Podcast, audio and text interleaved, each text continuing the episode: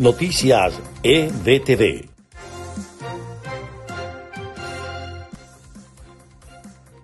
Este es el resumen de Noticias EBTV en podcast de este martes 16 de marzo. Les estará acompañando la narración y producción María Gabriela Rondón. Comenzamos. Los vuelos de Plus Ultra, aerolínea española que reactivó recientemente sus operaciones en Venezuela, son organizados por el Consulado de España en Caracas y en asociación con el régimen venezolano, así lo reveló el diario español ABC. Como prueba, el rotativo informó que el 22 de enero, el embajador de España en Venezuela, Juan Fernández Trigo, viajó a Caracas en un vuelo de Plus Ultra. Cabo Verde mantiene su posición favorable a la extradición a Estados Unidos del empresario colombiano Alex Saab, presunto testaferro de Nicolás Maduro, a quien la justicia estadounidense reclama por supuesto blanqueo de dinero. Desde organizaciones de venezolanos en Argentina han manifestado preocupación por las declaraciones de Florencia Carignano, directora de Migración Argentina, por las nuevas acusaciones contra los migrantes venezolanos.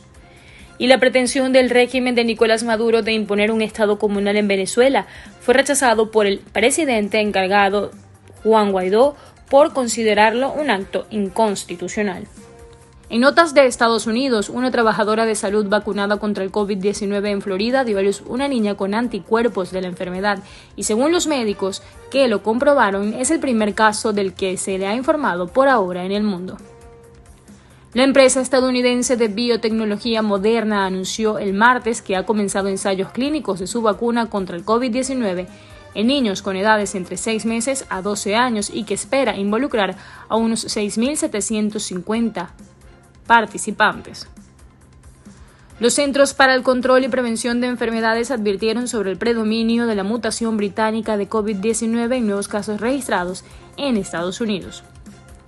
La directora de los Centros para el Control y Prevención de Enfermedades de Estados Unidos expresó su preocupación por la cantidad de personas que han viajado al país en los últimos días, argumentando que la pandemia está lejos de terminar y que la gente no debería actuar como si no existiera una crisis humanitaria.